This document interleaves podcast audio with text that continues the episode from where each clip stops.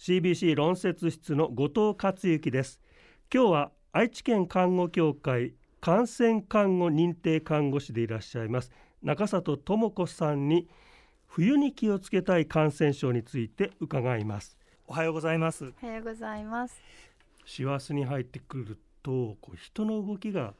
盛んになる季節なんでしょうか？はいそうですね、まあ、海外旅行に行かれる方また国内で旅行される方もいらっしゃるかと思いますがそのあたりでは国外に出られる方はですねやはりあの動物といったものには少し注意をいただきたいというふうに思います。まあ、文化風土が違うと意外な、盲点ですよね。そうですね。自然にあの生息するような野生の動物にはそういった病原体を持っているといったようなものもおりますのでやはり海外に行かれた時にはですね動物にあまり触れないまた触れた後は手をきれいにする等の対策をとっていただくといいかなというふうに思います。例えば気をつけたい動物との接触でいうと、うん、恐ろしい病気のもとになるのはどんな点が注意点でしょうか、はい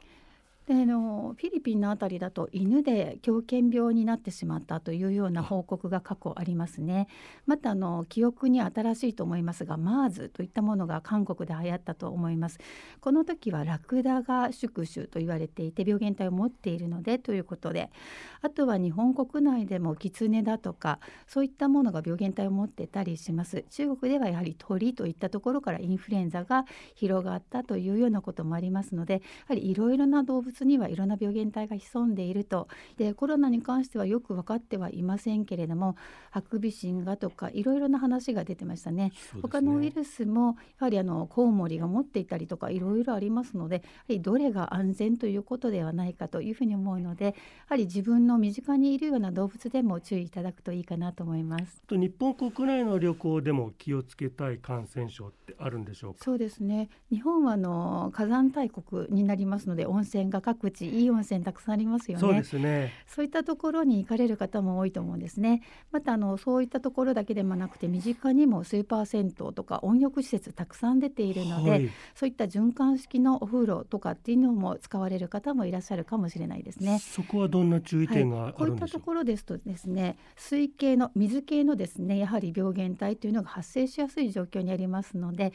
レジオネラといった肺炎を起こすような病原体になりますけれど、まあ温泉を行った後に数日経ってからちょっと熱っぽい風邪をひいたのか熱が出てきてしまったすごく体がだるいといったようなことがありますとやはりレジオネラ菌の感染というものも疑われますのでやはり症状が重い場合またあのちょっと気になるような症状が出てきた場合はですね病院にかかっていただいて早く診断をつけていただいた方が適切な治療薬を投与いただけるというふうに思いますので、はい、こちらについてはですねやはり病院受診といったことをお勧めします。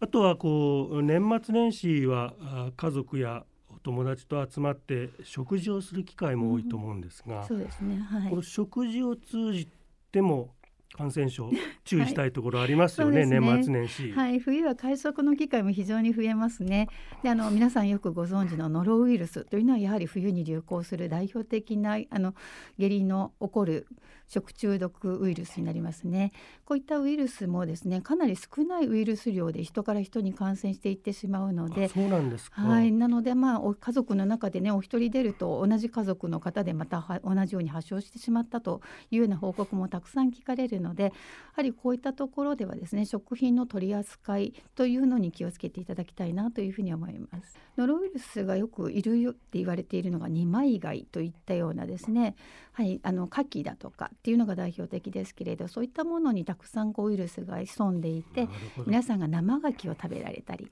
またお鍋にしたりいろいろされると思うんですがあまり中心まで火を通ってない状態であるとウイルスがまだ生きていてそれが体内に入ってしまって病原菌が暴れて病気になるといったようなことになりますのでやはりこの辺りをね食べていただくのはいいんですけれどしっかり火を通していただくと安全かなと思います。その他注意点のあるお食事系のこう感染症ってありますか？そうですね。今最近ニュースでは O157 といったようなものも多いですね、はい、またあの少し時期的には冬に限定されるものではないんですが、はい、アニサキスまたあのヒスタミン食中毒といった魚に特有の食中毒というのもあるんですね。アニサキスはこう寄生虫ですよね。これ、はい。あの中に体内に入ると痛いですよね。ね。あれはどういう注意をすればよろしいんでしょう？か。はい、あの魚にもともと寄生している線虫といった海虫ですね。虫なんですけれど本来は内臓に潜んでいるというふうに言われていますけれどそれが魚があの陸揚げされてしばらくそのまま放置されると魚が死んでしまいますので死んでしまうと内臓から身の方に移動するというふうに言われてるんですですか。そうすると皆さんは内臓は食べませんけれども私たちあの身の方を食べてしまった時に一緒に食べてしまうということになるので体内に取り込んで胃壁に噛みつかれてアレルギー症状としてやはり症状が出てくるということですよね。